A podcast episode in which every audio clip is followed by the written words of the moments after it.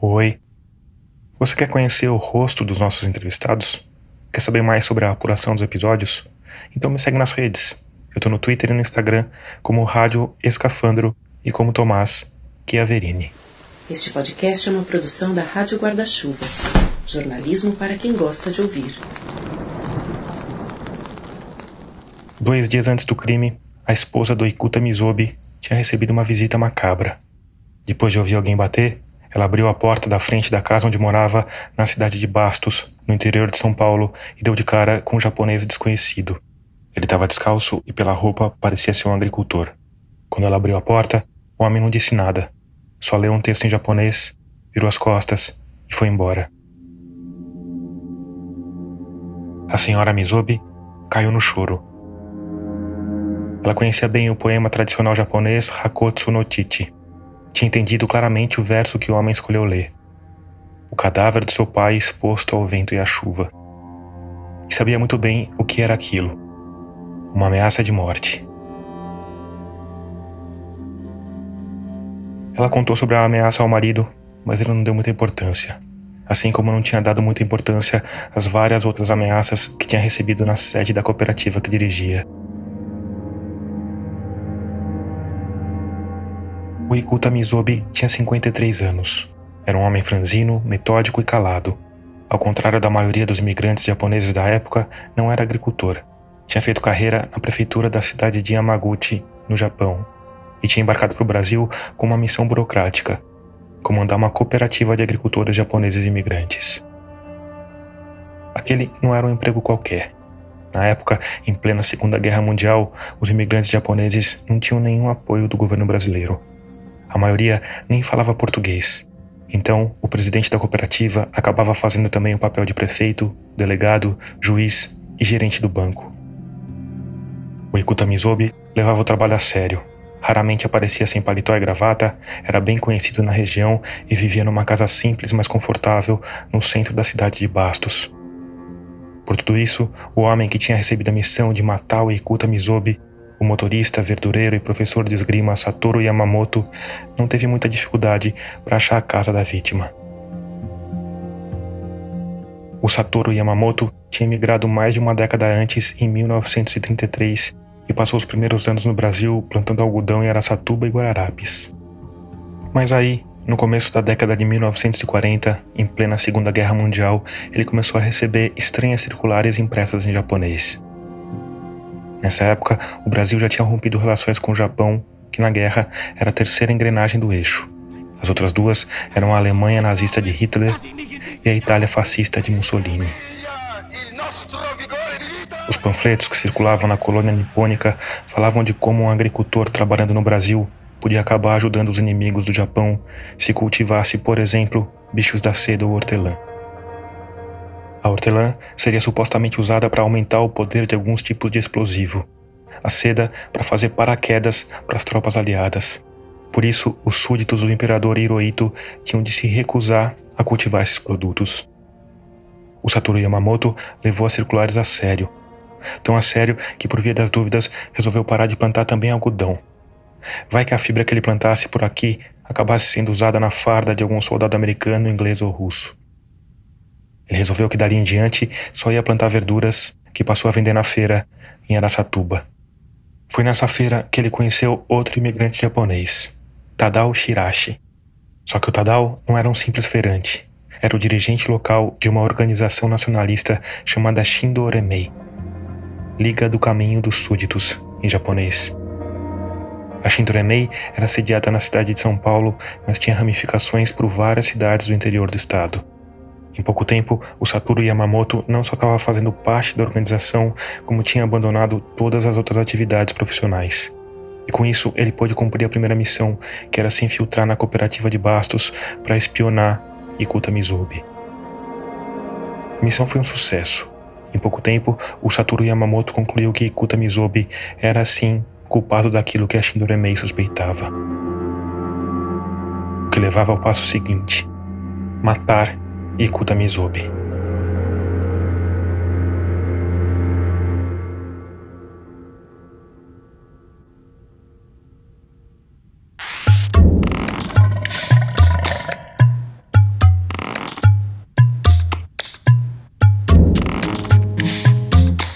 Eu sou Tomás Chiaverini e o episódio 87 de Escafandro já começou.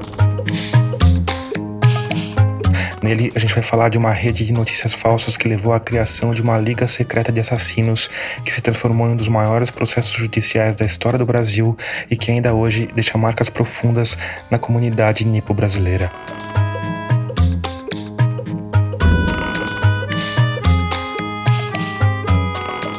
Esse episódio é um pouco diferente do que você está acostumado a escutar. Primeiro, porque a apuração não foi feita por mim. Ela foi feita a quatro mãos pela jornalista Juliana Sayuri, que é editora assistente do Tab UOL, e pelo Bruno Bartachini, que já colaborou com a gente antes.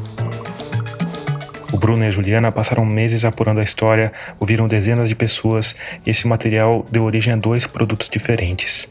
Esse episódio que você está escutando é uma reportagem em texto que a Juliana escreveu para o Tab. A matéria da Juliana vai sair um pouquinho depois do nosso episódio, na madrugada do dia 13 de abril.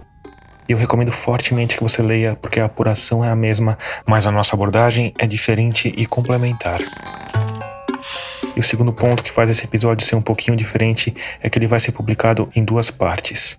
O lado bom é que a gente vai publicar a segunda parte já na semana que vem. Ou seja, nesse mês você vai ter três episódios de Escafandro em vez de dois. Para você que está dando o primeiro mergulho com a Rádio Escafandro, eu preciso te dizer três coisas. Primeiro, seja muito bem-vindo, seja muito bem-vinda. Segundo, me segue na sua plataforma de áudio preferida. A gente está no Spotify, na Aurelo, na Apple, no Castbox. A gente está em todo canto e tem mais de 80 episódios sobre os mais diversos assuntos. Por último, eu preciso te dizer que esse podcast é totalmente mantido pelos ouvintes um grupo de pessoas luminosas que apoia o projeto financeiramente por meio de uma campanha de financiamento coletivo. É só por causa dessas pessoas que o podcast continua no ar há quatro anos e que a gente consegue, por exemplo, contratar repórteres colaboradores. E quem se torna ouvinte financiador tem uma série de vantagens. Ganha acesso antecipado aos episódios, a uma área com entrevistas completas, pode ter o nome citado no programa, pode gravar a ficha técnica de um episódio e, com valores mais altos, tem direito a uma caneca customizada ou a livros com dedicatória. Mas o mais importante é que com isso você fortalece o projeto, permite que a gente faça episódios cada vez melhores e ainda dá uma forcinha para o nosso combalido jornalismo. Enfim, com 5 reais já dá para fazer parte e o caminho é rápido e seguro. É só ir lá em catarse.me barra escafandro e escolher o valor com o qual você quer ou pode colaborar. Se você ficou com alguma dúvida ou quiser apoiar de outra forma, vai lá em radioescafandro.com, clica na aba Apoie, que tem tudo explicadinho. Se você já está entre pessoas luminosas como a Giedre Moura, a Viviane Klein, o Olavo Mioto e o Jean Tristão, muito obrigado por isso.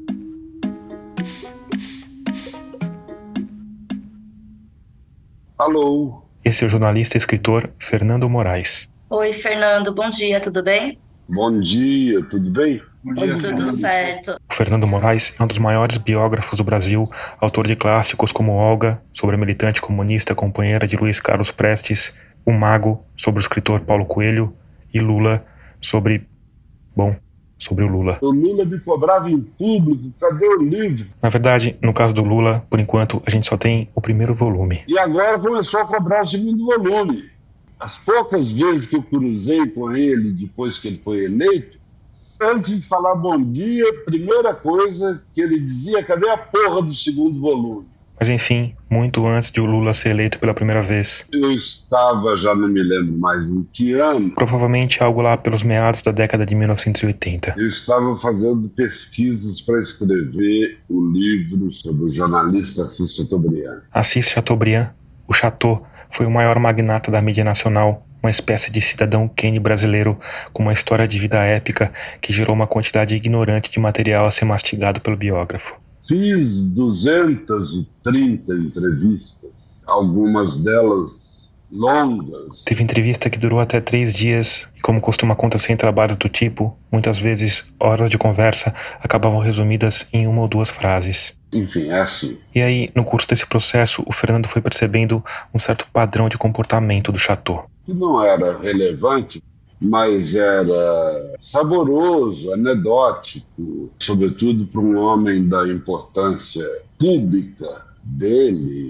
dono de trinta e tantos jornais, estações de televisão, rádios e tal. Além de jornalista e magnata da mídia, o Chateau foi também advogado, escritor, empresário, senador, embaixador na Inglaterra, mecenas e, não menos importante, pelo menos não para nossa história, foi também um baita de um mulherengo. Ele não podia ver mulher. Ver mulher, todas, desde uma moça na fila do ônibus, que ele pedia, mandava o motorista dele parar o Cadillac, entregava o cartãozinho dele, falava: se a senhora precisar de alguma coisa, eu sou Assis Chateaubriand. Até a princesa, alta aristocracia europeia, com a qual ele se dava muito bem.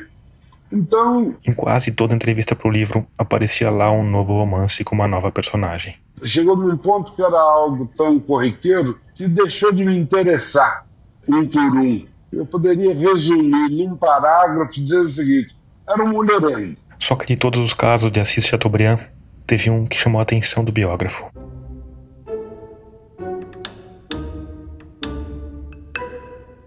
Alguém me falou: Ah, ele teve uma namorada muito bonitinha, Nisei, japonês. Aquilo fez o Fernando Moraes erguer as orelhas, porque ele sabia que o Chateau não tinha uma relação muito próxima com a comunidade nipo-brasileira. Ele tinha ligações, uma ligação forte com os libaneses e uma ligação forte também com os europeus, judeus europeus que tinham vindo depois da guerra. Mas japonês eu nunca tinha ouvido falar de relações dele. Claro que podia ser um daqueles casos em que o Chateau parou o Cadillac no ponto de ônibus e entregou um cartão. Mas também podia ser outra coisa. Mais interessante e jornalisticamente relevante. E aí descobri o nome da moça, que já não era uma moça, como eu, já era uma senhora. Hoje, o passo seguinte seria jogar o nome da tal senhora no Google. Mas como o Google ainda não tinha sido inventado, o Fernando Moraes fez o que os antigos faziam. Foi olhar num gigantesco e estranho livro que era entrega de graça para todo mundo, onde constavam todos os nomes e todos os telefones das pessoas de uma determinada cidade. Um livro chamado Lista Telefônica. Você ia na lista telefônica e olhava lá Juliana Faiori, de alguma maneira eu ia acabar batendo no seu telefone. O Fernando achou o telefone da tal senhora, ligou, ela atendeu, explicou que era jornalista, que estava escrevendo um livro sobre Assis Chateaubriand e que alguém tinha dito que eles se conheciam. Fui muito delicado, muito cuidadoso, até porque podia ser mentira. Mas não era. Ela confirmou que tinha conhecido o Chateau, topou dar uma entrevista sobre o assunto. O Fernando Moraes foi até a casa dela, ligou o gravador e fez a pergunta que seria a ponta de um longo novelo a ser desenrolado lentamente através dos anos seguintes. Como é que a senhora conheceu o Chateau?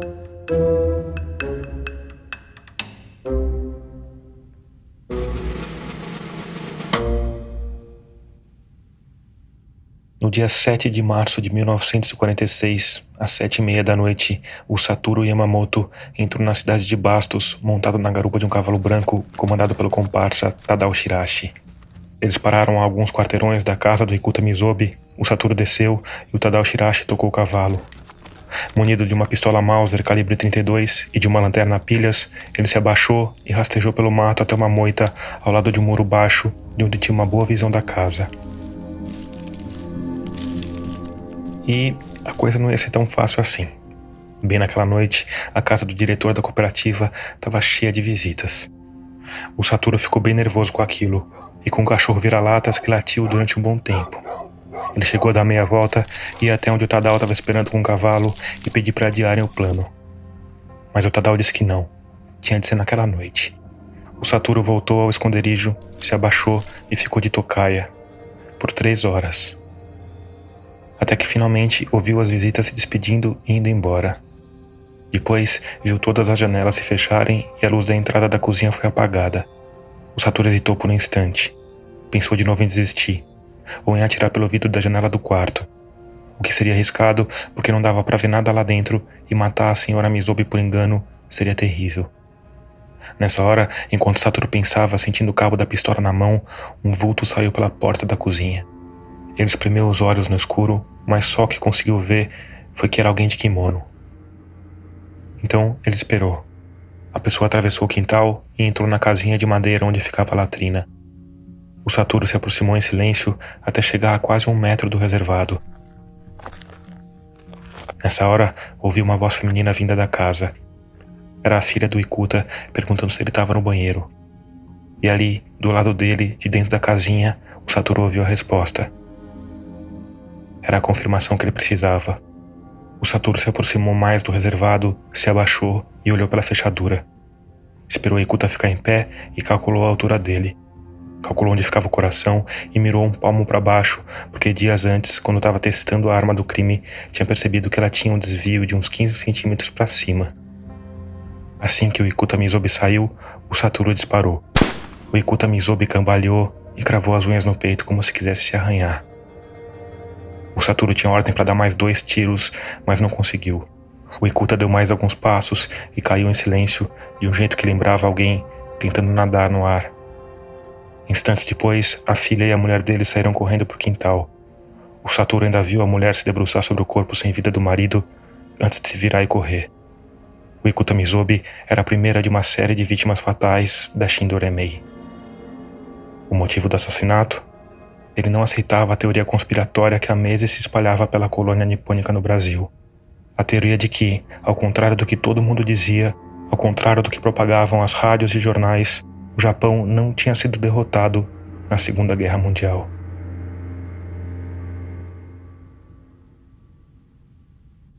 Como é que a senhora conheceu o Chateau? Ela falou: ah, foi uma casualidade. Uma casualidade que tinha a ver com a caligrafia do biografado. A letra do Chateau era algo absolutamente ilegível. Era muito, muito, muito, muito semelhante a um eletrocardiograma de um coração funcionando direito. Eu peguei pacotes e pacotes e pacotes de arquivos dele para o livro que eu tive enormes dificuldades para saber o que ele iria dizer. Não só artigos, como bilhetes, um bilhete dele para você, para você. E aí essa senhora me falou o único linotipista que entendia a letra do Dr. Assis era o meu pai. Não muito tempo atrás, as redações dos jornais tinham um profissional chamado linotipista. Era basicamente um digitador. Só que em vez de digitar num computador ou numa máquina de escrever, ele digitava num linotipo, uma geringonça que criava uma espécie de molde das páginas com letrinhas de chumbo. Não deixava de ser curioso que nenhum brasileiro entendesse a letra do patrão e o que fosse entender tivesse sido um, um Nicei. Curioso, mas coisa pouca diante do que veio depois. Ela falou um dia o, o doutor Assis chegou ao jornal, fez o artigo diário. Daí a pouco volta um funcionário um tanto encabulado dizendo Olha só, doutor Assis, a gente tem um problema. Falou, o que, que é? Bom, doutor Assis, é que o único linotipista do jornal que entende a letra do senhor tá preso. Mas como tá preso? Preso por quê? Roubou, matou? Falou, não, ele tá preso por um negócio que tá havendo aí entre japoneses e o DOPS está prendendo um monte, monte, monte, monte de japoneses. O doutor Assis passou a mão no telefone e ligou pro governador de São Paulo ligou para Demar de Barros, falou: olha, manda soltar imediatamente fulano de tal, porque senão amanhã não tem artigo meu. Não sei se o Demar entendeu direito, mas mandou soltar. Na mesma noite, o pai da moça estava de volta à redação. Foi lá, sentou no linotipo e transcreveu o artigo de Chateau. Falei, mas por que, que seu pai foi parar no DOPS? Ele era do Partido Comunista, era ligado ao partidão e tal. Falou, não, ele, ele nem se interessava por política, ele, ele era da Shindo Remei. Eu falei, era do quê? Ela falou, da Shindo Remei. Fernando Moraes nunca tinha ouvido falar da Shindo Remei. Mesmo porque quase ninguém fora da comunidade nipo-brasileira tinha ouvido falar da Shindo Remei. E aquilo, em termos jornalísticos, era ouro em pó. O Fernando Moraes percebeu na hora. Só que a filha do linotipista também percebeu na hora. Na hora que ela percebeu, espertíssima, que eu estava interessado, já não estava tão interessado do Chateau e estava querendo saber da China do Remei, ela começou a disfarçar Dizer, ah, não, isso é um negócio que não tem interesse nenhum para a opinião pública. É uma briga quase familiar, quase doméstica, de japoneses com japoneses aqui. Eu fiquei pensando, pô, para meter o DOPS no meio, para levar o homem com o poder que Chateaubriand tinha, ligar para o governador do estado para soltar um camarada que estava encanado no DOPS, não pode ser uma coisa desimportante. Agradeci, vi que dali não ia sair mais leite nenhum. Agradeci comecei a farejar com os meus amigos de seis, que são centenas, todos mais ou menos da mesma idade, Zotaki, Matina Suzuki, enfim. E a resposta era sempre a mesma. Nunca ouvi falar.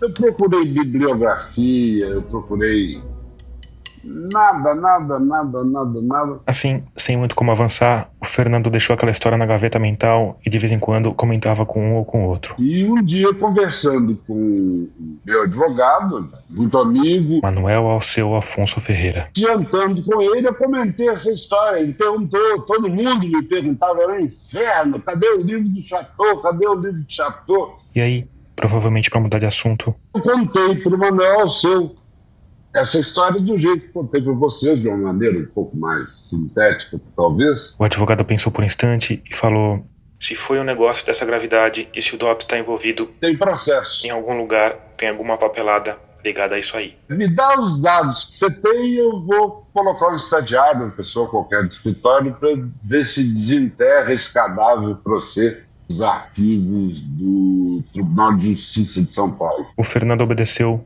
deu todos os dados que tinha. E aí, passam-se algumas semanas ou meses, talvez, o doutor Manuel me ligou e disse: ouro puro. Ele tinha achado tal processo, que era uma enormidade. Com mais de 150 volumes, 30 mil pessoas fichadas, 381 condenados e 81 deportados.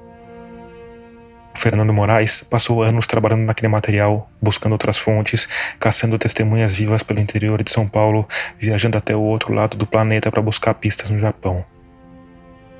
O resultado desse trabalho foi o livro Corações Sujos, publicado no ano 2000 pela editora Companhia das Letras. Boa parte dos dados, histórias e fatos citados nesse episódio foram tirados de Corações Sujos. O livro tem 349 páginas, é recheado de fotos e documentos históricos e foi esculpido na prosa cinematográfica que é a marca do Fernando Moraes.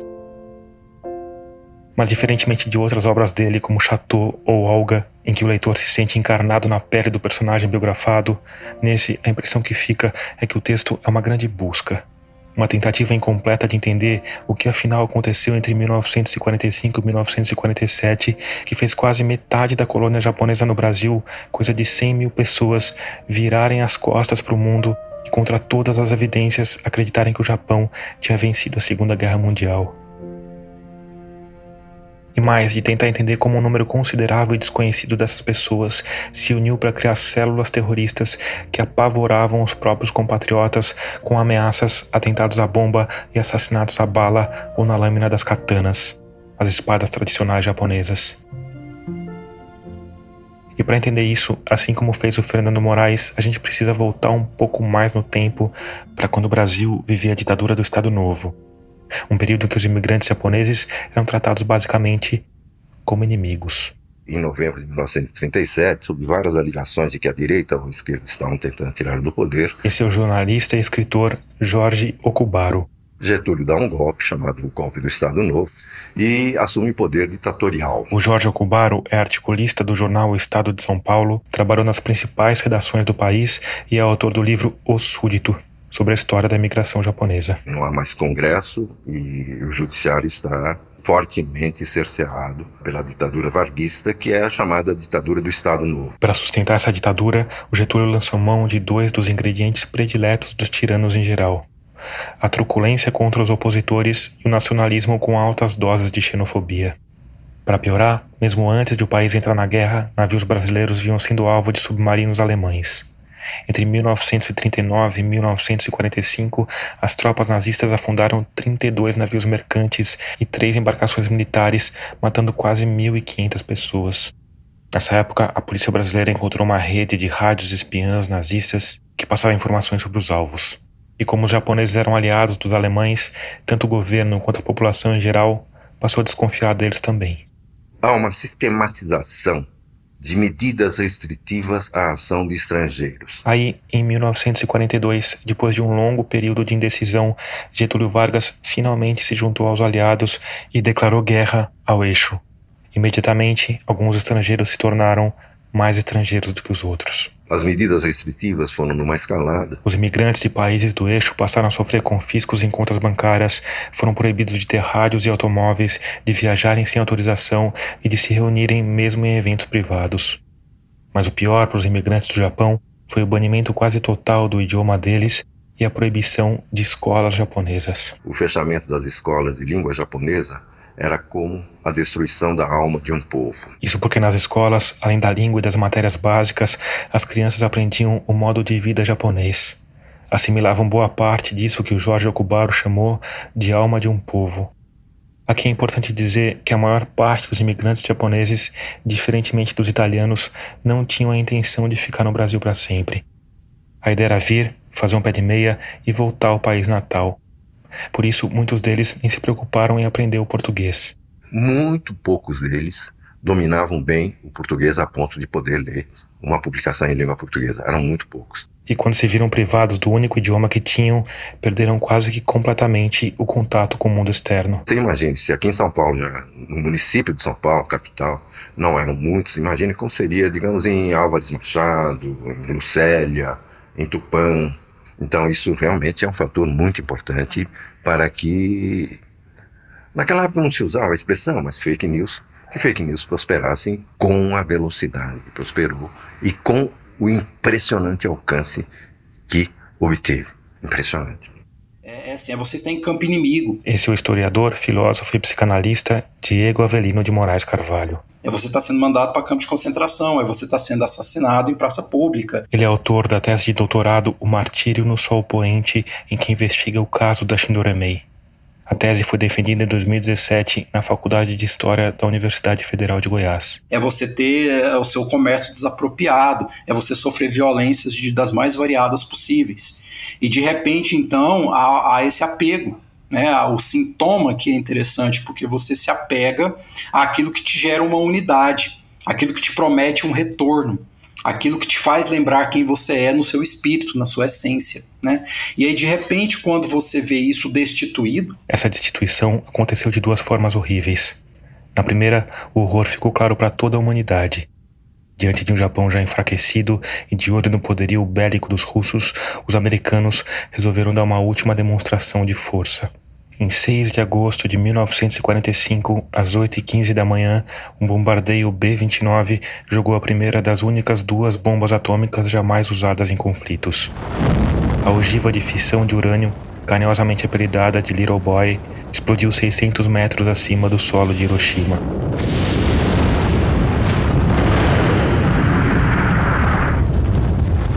Cerca de 70 mil pessoas foram mortas no instante. Três dias depois, outra bomba, essa de urânio, foi detonada sobre Nagasaki. Somando as pessoas que morreram nas duas explosões, as que morreram depois por causa da radiação, foram entre 130 e 250 mil mortos. E se o horror das bombas ficou claro para todo o planeta, o outro horror ficou claro só para os japoneses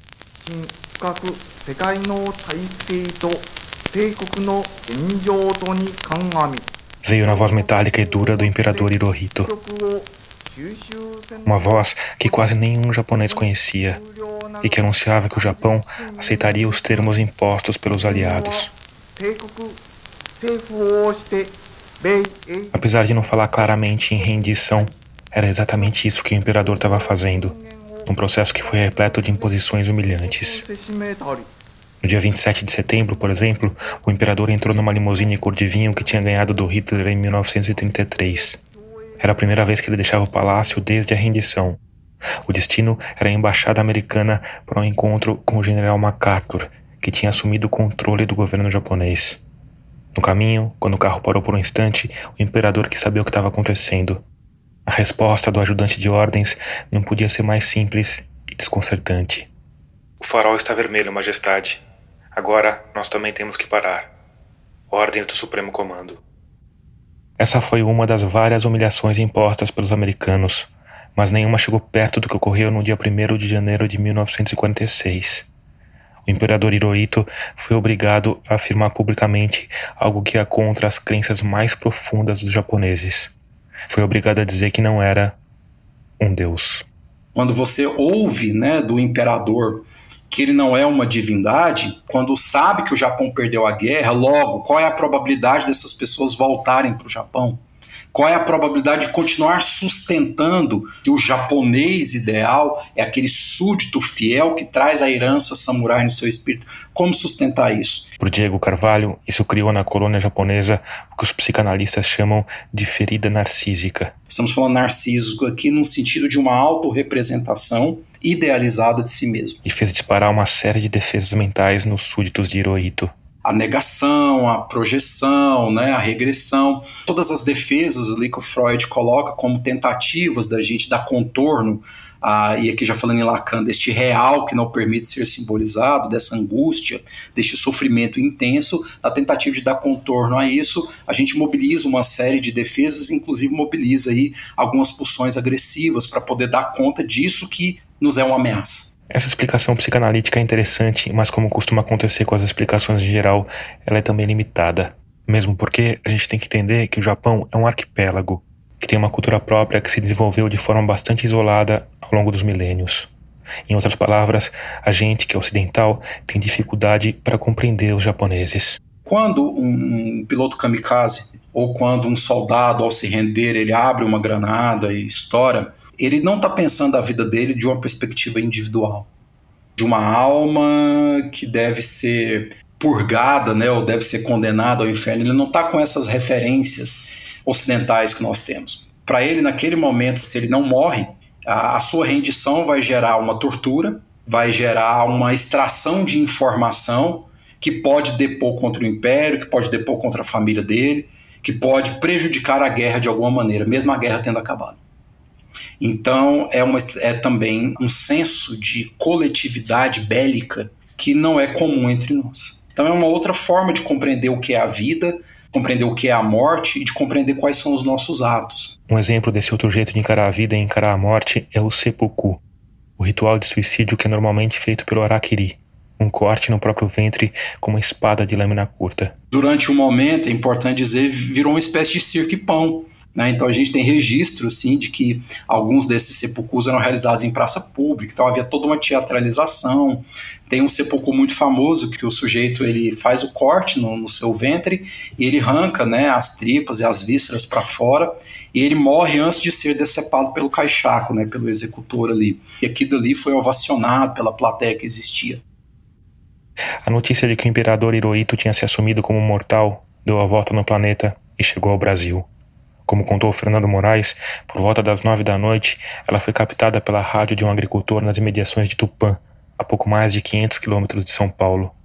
Quando terminou de escutar aquilo, o homem não teve dúvida. Foi até o sítio do vizinho, o imigrante Shigeo Koketsu, para tirar satisfações. E para surpresa dele, em vez de encontrar um ambiente de luta e tristeza, ele encontrou uma festa.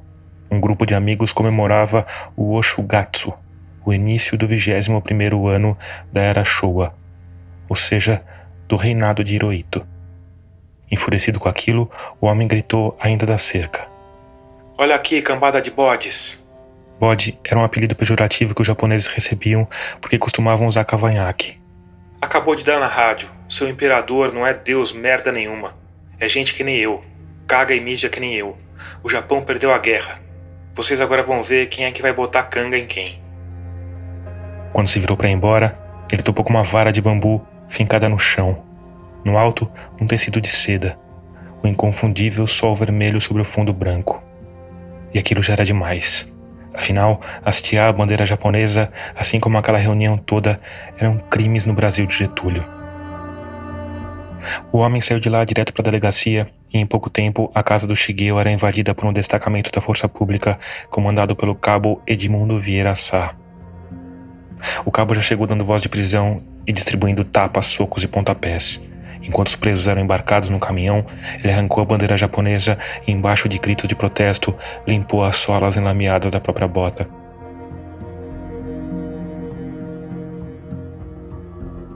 Na delegacia, como a maior parte dos presos não falava português, a polícia providenciou um intérprete. O contador Jorge Okazaki, amigo de boa parte dos policiais da região. No fim do primeiro interrogatório, o intérprete sugeriu que o delegado perguntasse quem tinha perdido a guerra, o Brasil ou o Japão. O interrogado não pestanejou antes de responder. O Japão ganhou a guerra. No bairro Koen, todo mundo sabe disso. Se o Japão tivesse perdido a guerra, todos os japoneses estariam mortos. O Japão nunca perdeu uma guerra, então ganhou essa também.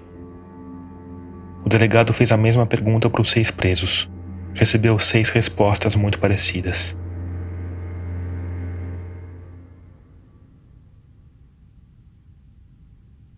Apesar de certa comoção na colônia, o dia seguinte transcorreu sem novidades. Mas na manhã posterior, quando saía para o trabalho, o contador e intérprete Jorge Okazaki topou com enormes caracteres pintados na fachada da casa dele durante a noite. Traidor da pátria. Na porta de entrada, outro recado, também em japonês, mas escrito num pedaço de papel. Lave sua garganta. O Okazaki sabia bem reconhecer uma ameaça de morte feita por um conterrâneo. A ordem para lavar a garganta era uma expressão usada antes de execuções. Lavar a garganta para não contaminar a lâmina da katana. O Okazaki correu para a delegacia e contou aos amigos que estava sendo ameaçado. No começo, eles não levaram o intérprete muito a sério. Mas aí, por volta das nove da noite, algo completamente insólito aconteceu na pequena cidade de Tupã. Sete japoneses descalços, vestindo roupas claras de algodão, munidos de katanas e bastões, caminharam pelas ruas da cidade. Os moradores assustados se metiam em casa, trancavam portas e janelas, enquanto os sete seguiam pelo centro de Tupã até se postarem diante da delegacia. Quando percebeu que um dos japoneses tentava arrombar a porta da frente, o carcereiro saiu de fuzil em punho. Perdeu o juízo, japonês? Se você está pensando que vai entrar aqui para soltar os presos, pode tirar o cavalo da chuva. Antes disso, eu varo metade na baioneta e passo fogo no resto. O líder do grupo que ficaria conhecido como os Sete Samurais de Tupã não se abalou. Ninguém veio aqui soltar preso. A gente veio matar o cabo Edmundo que desrespeitou a bandeira japonesa. O carcereiro deu alguns passos para trás e se encostou na porta, tentando entender como tinha ido parar naquele estranho faroeste nipônico. A população da cidade espiava pelas frestas das portas e janelas. Quem entrar leva bala. O Edmundo não tá na delegacia.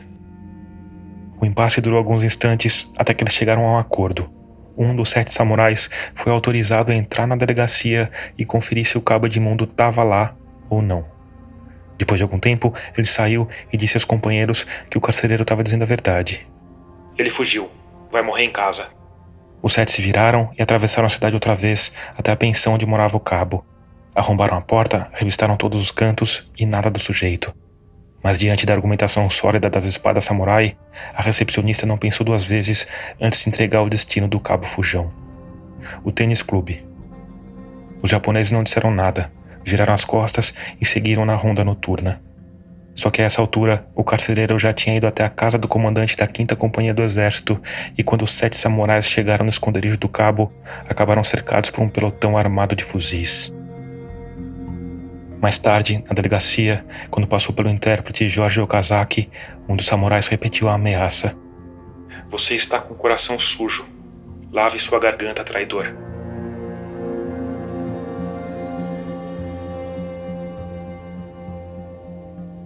Os sete samurais passaram algumas semanas em cana na cidade vizinha de Marília, até que no dia 28 de janeiro de 1946, um famoso advogado criminalista, contratado não se sabe por quem, apareceu na cidade e pagou a fiança de todo mundo. Quando voltaram para Tupã, os sete foram recebidos como heróis pela colônia. O fotógrafo Masashige Onishi achou por bem registrar aquele momento histórico numa foto que meio século depois ilustraria a capa do livro do Fernando Moraes.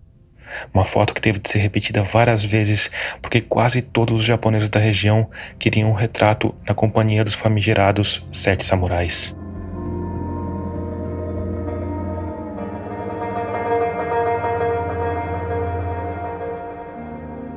A ação dos sete samurais de Tupã, que aconteceu pouco mais de um mês antes do Ikuta Mizobe ser executado ao sair do banheiro, não parece ter sido orquestrada por uma seita secreta de assassinos. Mas ao mesmo tempo, ela mostrava três coisas importantes para as autoridades brasileiras. Mostrava que alguns japoneses estavam dispostos a morrer para defender a honra do Japão. Mostrava que havia muita união em torno desse movimento de defesa da honra e de negação da derrota. Tanto que os sete samurais de Tupã foram soltos por um advogado caro, e mostrava que ia ser muito difícil convencer aquele povo todo que eles estavam mergulhados num grande delírio coletivo. Aqui é importante lembrar que boa parte dos imigrantes dessa geração vieram para trabalhar na lavoura. Eram pessoas simples, o que fazia delas as vítimas ideais. Era mais fácil você ser vítima da fake news naquela época, principalmente porque você não sabia ler. Então você recebia uma cópia do, do da Life ou do Time, ou do, do Açaí Chimbum, com as manchetes trocadas e tal. Pois é, muito antes do grupão de zap, a Shindoremei já falsificava publicações conhecidas para espalhar notícias falsas. Você tinha ali um universo que era.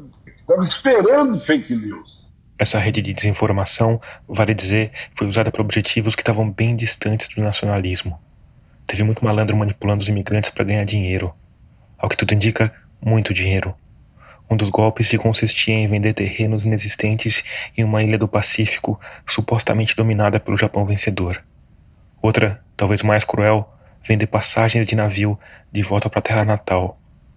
Em setembro de 1945, por exemplo, dois mil imigrantes japoneses se descambaram para a cidade de Santos para esperar uma esquadra da marinha japonesa que nunca chegou. Mesmo porque, a essa altura, a marinha japonesa nem existia mais. Então, em Santos, se você for, vocês forem hoje a Santos, é uma coisa curiosa, que é um casal de japoneses, um casal de seis, de pé olhando para o horizonte, a estátua não é grandiosa, estátua de tamanho natural, segurando a mão de uma criança e olhando para o infinito, esperando chegar o navio que viria buscá-los do Japão. E além da barreira da língua, do isolamento, da repressão do Estado Novo e da dissonância cognitiva, tem um outro ingrediente que faz desse grupo de humanos em particular um solo fértil para que algo como a Shindoremei brotasse. A história recente do Japão. O Japão, na primeira metade do século passado, passou por. O jornalista e escritor Jorge Okubaro. Três imperadores. O primeiro, o imperador Meiji, era menor de idade quando assume o poder, em 1868.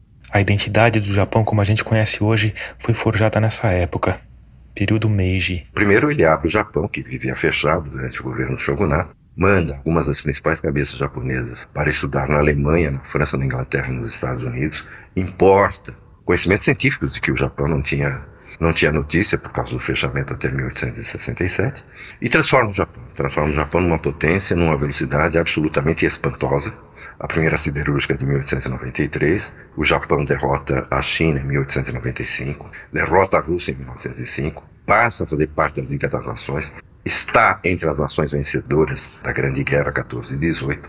Em 18, obviamente, Meiji tinha morrido, ele morreu em 13. Depois dele, veio o Imperador Taisho, seguido por Hirohito. Nesse período, a construção de uma identidade japonesa basicamente ideológica. E essa ideologia é focada na ideia da indestrutibilidade, no caráter de Deus do imperador do Japão. E os exemplos práticos, a extraordinária evolução, o fato da eliminação do analfabetismo em meados da, da última década do século XIX, tudo isso justificava aquela ideia de que o Japão era um grande país. Essas pessoas que vieram, muito provavelmente a maior parte nasceu depois da, da era Meiji, essas pessoas foram criadas assim. As informações que recebiam justificavam, valorizavam, fortaleciam e estimulavam essas crenças. As práticas cotidianas na escola também justificavam isso. As crianças, quando iam à escola japonesa, que o japonês chamava de Nihongakko, elas oravam diante da foto do imperador e normalmente terminavam a oração gritando Banzai, Banzai significa mil anos. Mil anos para o imperador. Tennoheika Banzai. Na verdade, apesar do significado ser mais ou menos o mesmo, Banzai significa dez mil anos, não mil anos. Eles foram criados assim. E a falta de informação em razão da estrutura institucional repressiva que foi sendo montada de 1937 até 1942, em 1942 obviamente se intensificam, vão fazendo de boa parte da comunidade japonesa um pouco prisioneiros dessa ideia da indestrutibilidade. Prisioneiros nesse sentido que eles foram criados por isso e as informações adicionais eles não podiam receber por outros meios. Mas se os elementos que fertilizaram o terreno da radicalização tão claros, o mesmo não se pode dizer da origem exata da Shindoremei. Há várias interpretações aí sobre a fundação da Shindoremei. O Jornal Diário da Noite, numa edição de 1942, diz que a Shindoremei foi fundada em Marília, no Hotel Salvaia, dá um nome das pessoas que estiveram lá e tal. No processo judicial da Shindoremei, um dos seus fundadores, inegavelmente um dos seus fundadores, de nome Ryutaro Negoro, garante que a Shindoremei foi fundada no dia 22 de julho de 1945 mas o fato é que essa organização passou a existir, passou a articular as atividades da comunidade japonesa. E, a partir daí, isso se transforma numa, numa coisa militarizada. Essa militarização da Shindoremei, ou de uma parte da Shindoremei, parece ter sido feita por um tenente-coronel do exército imperial japonês chamado Junji Kikawa. Coronel Kikawa, valente, baixinho. O Junji Kikawa tinha 67 anos e sete filhos quando chegou no Brasil. Passou algum tempo como agricultor no interior, depois montou uma tinturaria num sobrado no final da Rua Vergueiro, em São Paulo. Ele militariza o movimento.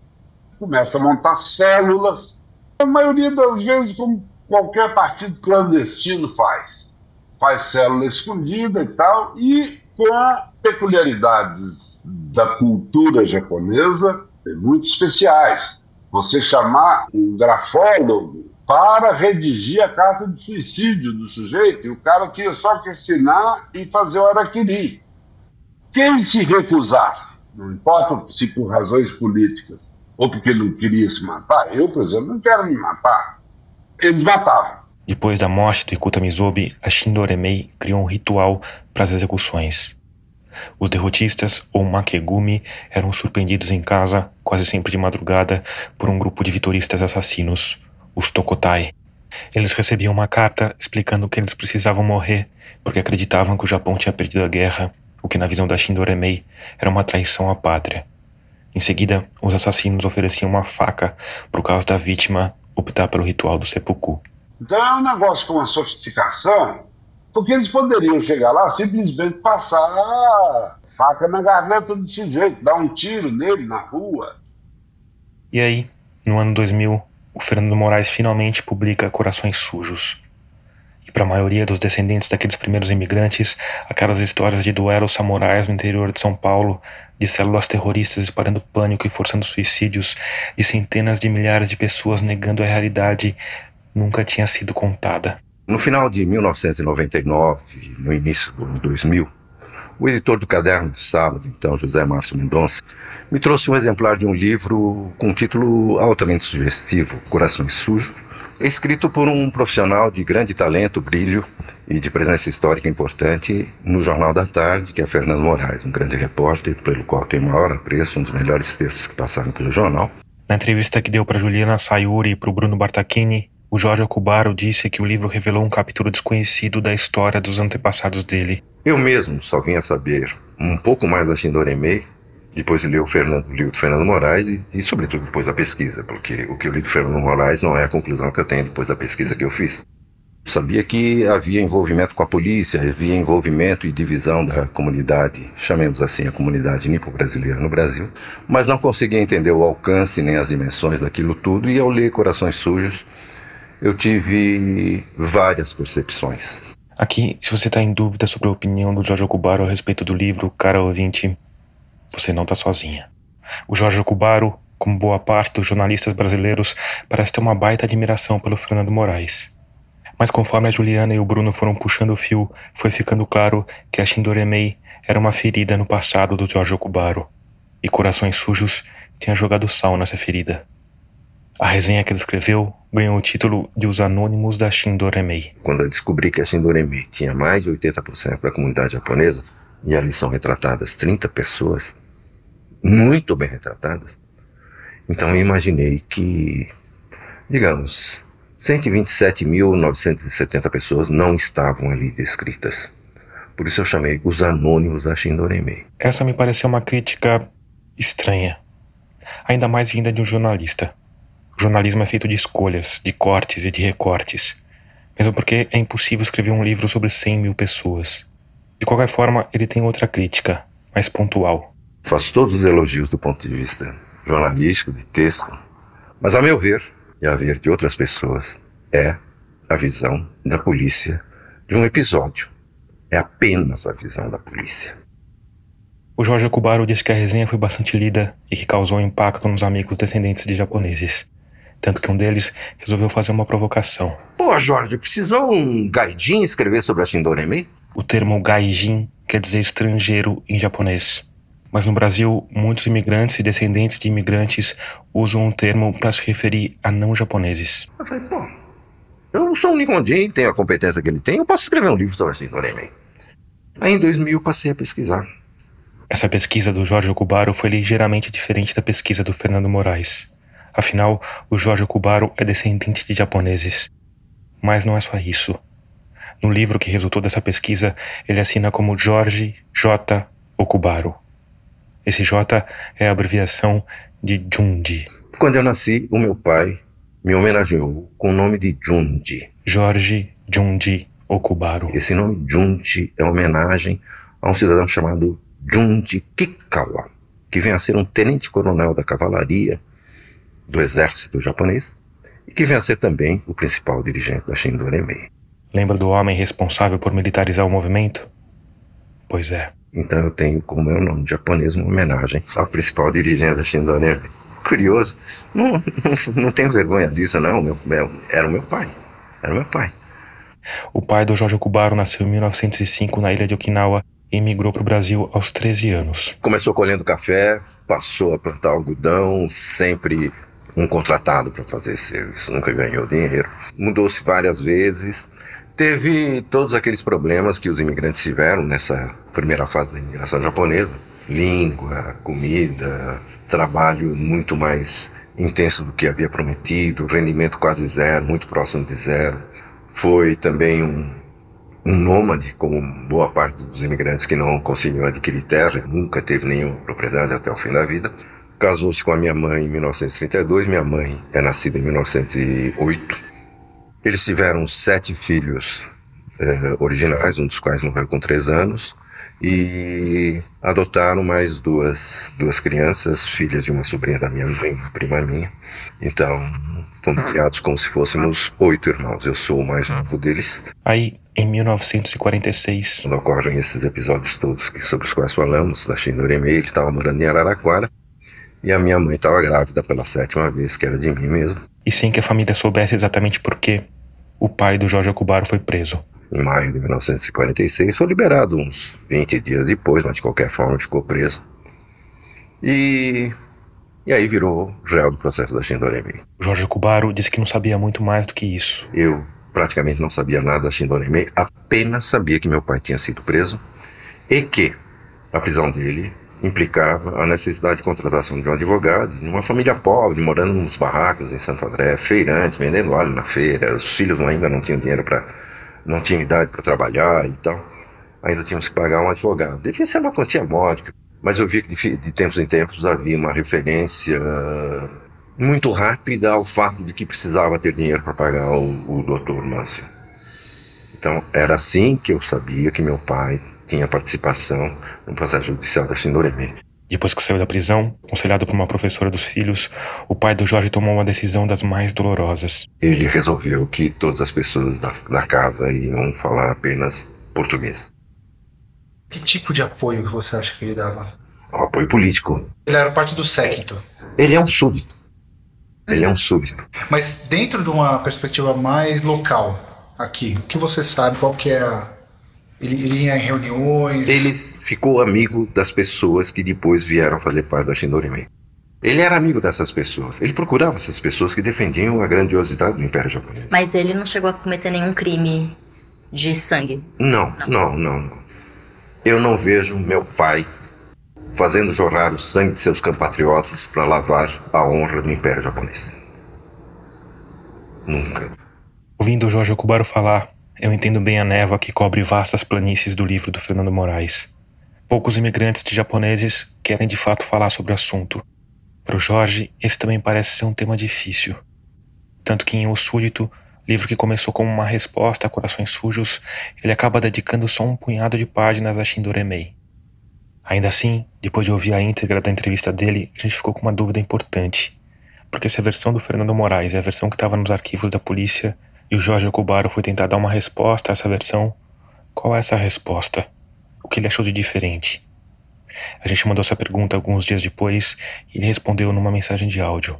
O que eu descobri é que várias razões levaram a um grupo muito grande de japoneses a aceitar certas ideias que para nós parecem esdrúxulas hoje, 70 ou quase 80 anos depois, mas que na época tinham um grande valor porque resultava, essas ideias resultavam da formação básica que os imigrantes pioneiros tinham. Então, é isso que leva à formação de uma organização nacionalista, obviamente criminosa. Não estou defendendo a Shindoremen, muito longe disso. É uma organização criminosa, é uma organização de nacionalistas fanáticos, mas que não foi constituída basicamente para praticar crimes de morte. Importante dizer que o Fernando Moraes não afirma isso em nenhuma parte do livro.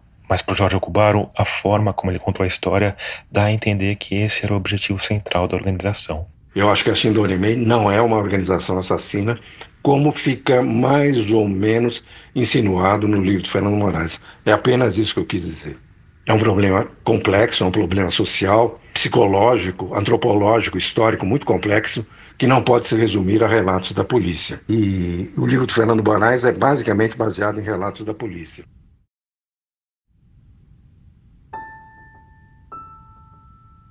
No próximo episódio, que chega aos tocadores daqui a uma semana, a gente vai trazer mais histórias da Shindoremei, incluindo relatos inéditos de parentes de quem matou e de quem morreu por causa de uma notícia falsa.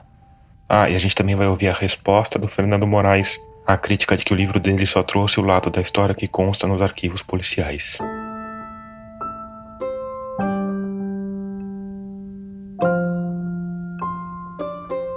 Mas antes de terminar, eu quero te falar da Rádio Guarda-Chuva, nossa rede de podcasts jornalísticos que está com novidade. Que acaba de estrear na nossa rede o Sessão Cine Garimpo, que toda sexta-feira traz dicas de cinema. A jornalista Suzana Vidigal, que há anos cobre cinema no site Cine Garimpo, agora também sugere e analisa no podcast filmes e séries em cartaz nas salas de cinema e nas plataformas de streaming. Procura aí pelo Sessão Cine Garimpo no seu aplicativo de áudio e escuta que você não vai se arrepender.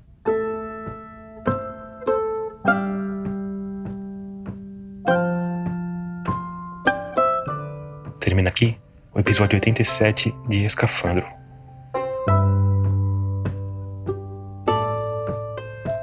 Obrigado por escutar e até o próximo mergulho.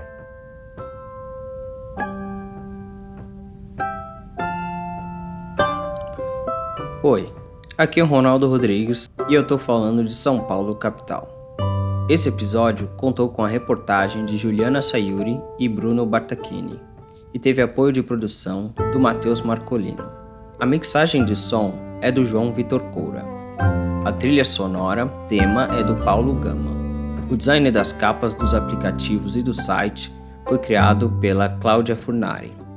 A direção, o roteiro e a edição são do Tomás Chiaverini.